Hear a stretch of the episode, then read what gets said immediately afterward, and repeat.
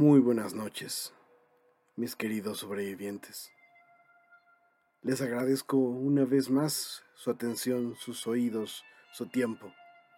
Les da la bienvenida a este podcast de Dark Universes Inc., su amigo Gashel. Espero que el relato de esta noche sea de su agrado.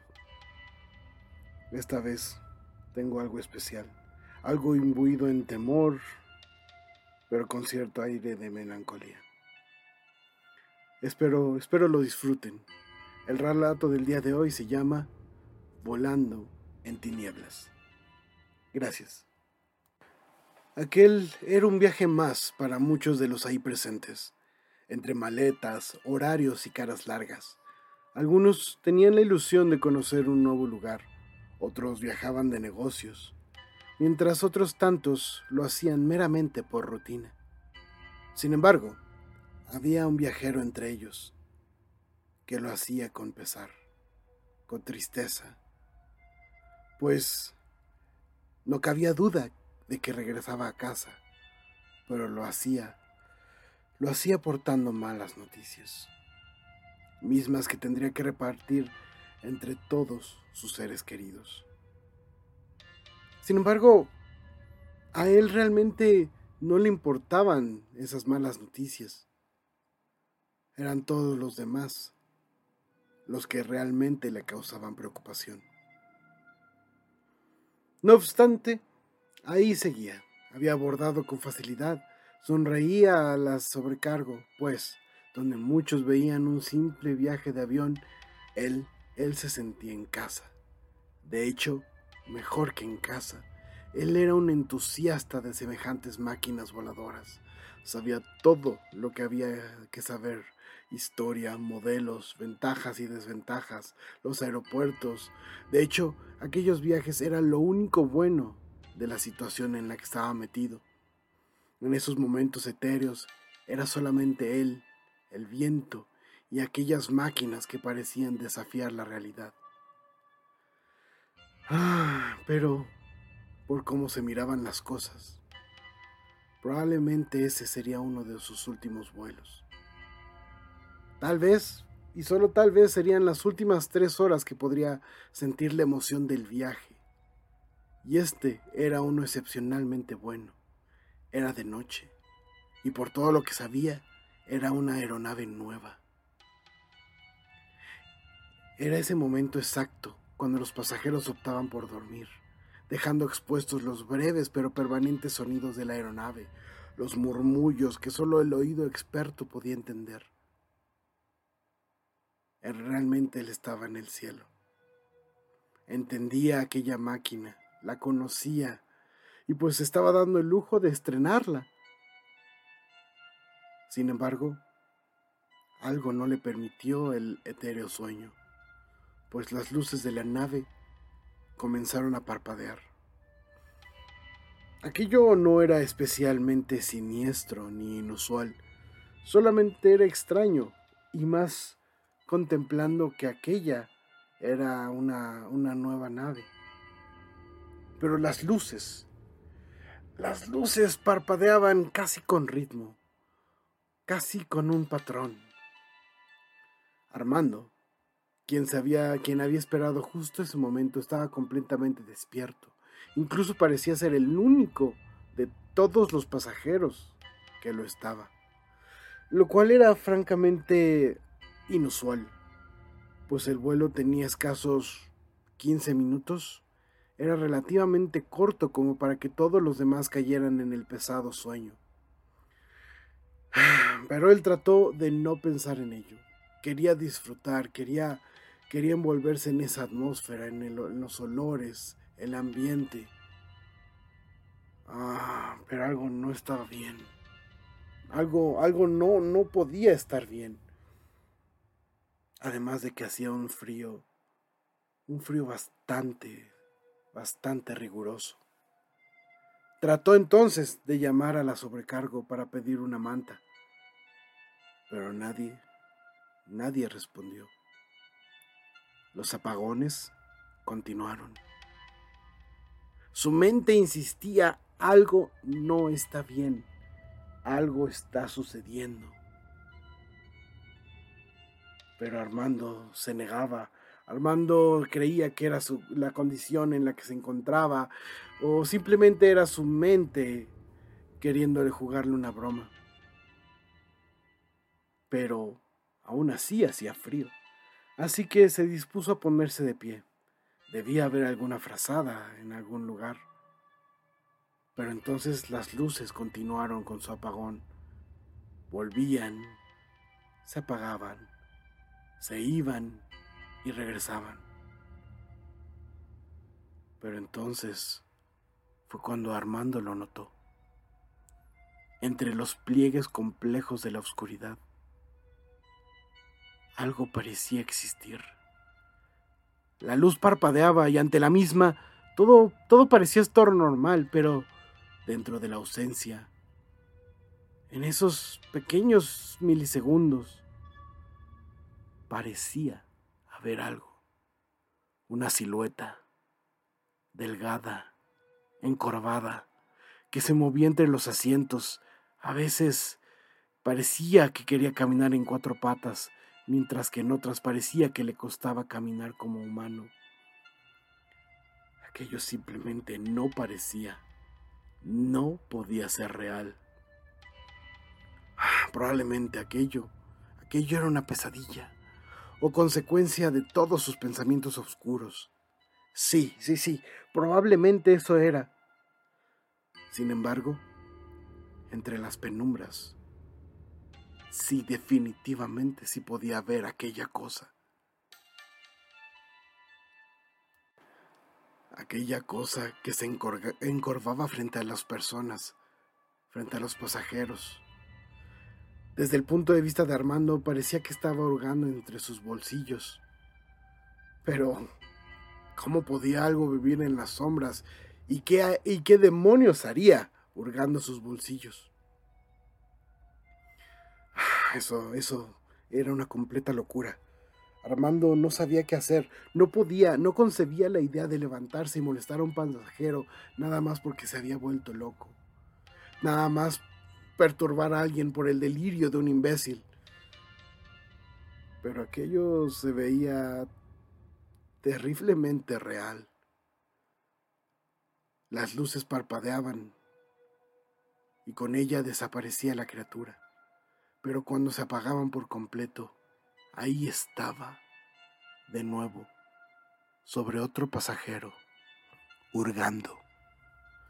Su corazón, su viejo corazón estaba trabajando horas extras, pero sabía, en el alma sabía que debía al menos intentar saber si aquello era real, por mucho miedo que le causase, por mucho que esto le... por mucho que esto le acercara al final. Y entonces, paso a paso, se fue acercando hacia ese último destino, el último pasajero que la criatura estaba molestando. Su ángulo de visión era malo, el asiento le estorbaba, pero podía ver lo que parecía el lomo de la criatura, parecía ser algo que en algún otro tiempo fuese humano, tal vez pero ahora era una mezcla de pelaje, costras. Era, era algo casi indescriptible. Y entonces Armando se dio cuenta, la criatura definitivamente no estaba hurgando en los bolsillos. Aquella cosa podía meter sus desagradables manos en el interior de las personas y parecía comer algo que sacaba de ellas. Él intentó gritar, pues aquello era sencillamente grotesco. Pero entonces las luces se prendieron. El animal, la bestia, desapareció. No había dejado ningún rastro en el campo de los mortales. Sin embargo, cuando las luces se apagaron, Armando no pudo más que ver un par de ojos enormes mirando directo a los suyos, una pupila diminuta pero infecta de sangre. Tú, tú me ves, dijo aquello. Armando trató de guardar la calma, pero su corazón, su corazón se lo impedía. Tú ya estás más de mi lado que del tuyo. La muerte está contigo. Apestas a ella. Supongo que por eso puedes verme. Dijo aquello mientras se sonreía para sí mismo. Entonces se acercó, lo olfateó, el cuello, el rostro, hasta que se quedó en su pecho. Mm, es tu corazón. Está enfermo, débil. Probablemente uno de los míos se lo comió, dejándolo semejante estado. La criatura se rió y simplemente volvió a lo suyo. Armando no representaba amenaza alguna. Pero entonces él, el hombre, no pudo evitarlo. Pensó en sus familias, en sus amigos, los años que ya no vería, pues las noticias que cargaba consigo eran precisamente esas. Su corazón no resistiría una veintena de días más, o tal vez un par de emociones fuertes. El pecho, el pecho le dolía su mirada se nublaba. Su brazo izquierdo comenzaba a quejarse, pero no podía quedarse simplemente mirando. Así que con todas las fuerzas que logró recabar, tomó al animal de su pelaje por los cabellos y lo arrojó al piso. La bestia, la bestia se sorprendió. Desde el piso hizo un sonido gutural ensordecedor. El miedo inundaba por completo a Armando. Sudor frío caía por su frente, mientras que el eco, magnificado e irregular de su latido, allanaba sus oídos. Había dado el paso imposible. Estaba ya en el lugar sin retorno. Aquello sería su último acto. Así que sería mejor hacerlo valer. Se dirigió entonces hacia la criatura, pues si eliminaba su miedo, si olvidaba el dolor, solamente quedaba el hombre, aquel sujeto que veía por los demás, que había aprendido de la vida y la vivía al máximo, el hombre que trataba de guiar a los suyos, el amigo que siempre estaba ahí, el padre, y finalmente, aunque sea por una única ocasión, el guerrero, que a pesar de la oscuridad a pesar de la sombra y el tunante olvido que se cernía mortal sobre él, subsistía. El monstruo rugía, mostraba los dientes, las garras. Sabía que su enemigo, a su enemigo le quedaba poco tiempo. Solamente debía inundarlo de ese delicioso terror.